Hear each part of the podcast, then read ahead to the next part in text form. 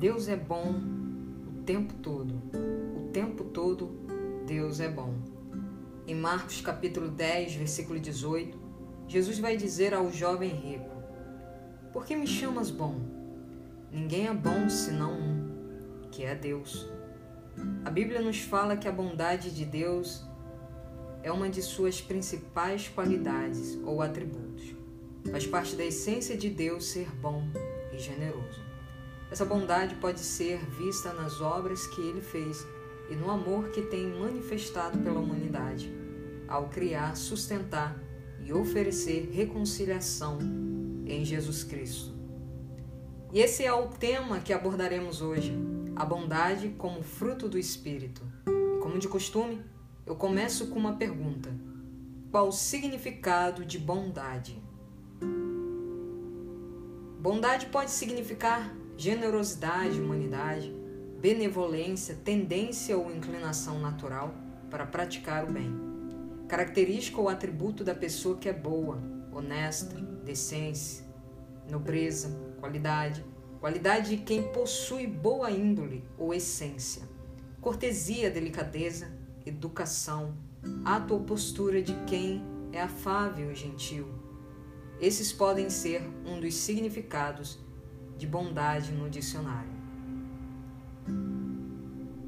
A bondade de Deus faz parte de, de sua essência.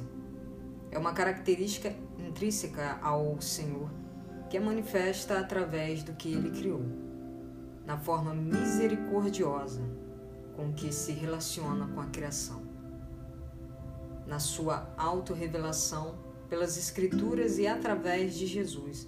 A bondade de Deus é eterna, infinita, ilimitada e abundante. É mais uma forma de demonstração do seu amor. Em Salmos capítulo 34, versículo 8 diz: Provai e vede que o Senhor é bom, bem-aventurado o homem que nele confia. Mas se ninguém é bom senão Deus, como diz em Mateus capítulo 10, versículo 18, o que significaria então a bondade como fruto e virtude humana?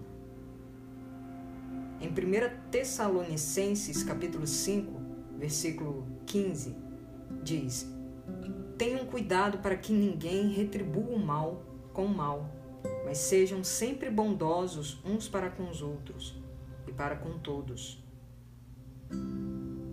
a bondade é a virtude da pessoa que não mede esforços para levar o bem aos outros e nunca o mal.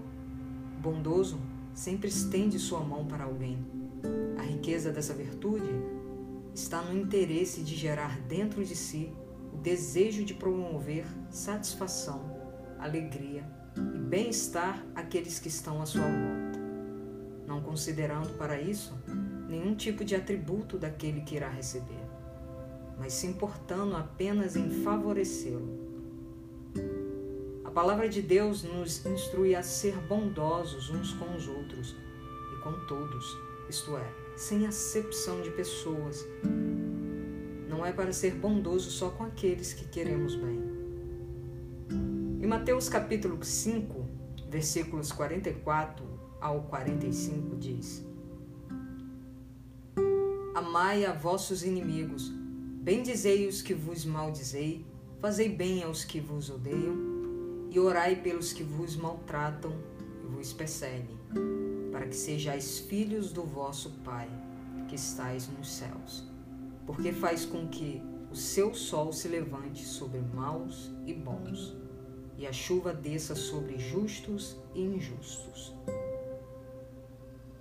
Assim como Deus é bom com cada pessoa, mesmo não merecendo seu infinito amor, assim também ele nos adverte a sermos bons para com os nossos inimigos, pois o nosso galardão não é terreno, não está neste mundo, mas no reino de Deus.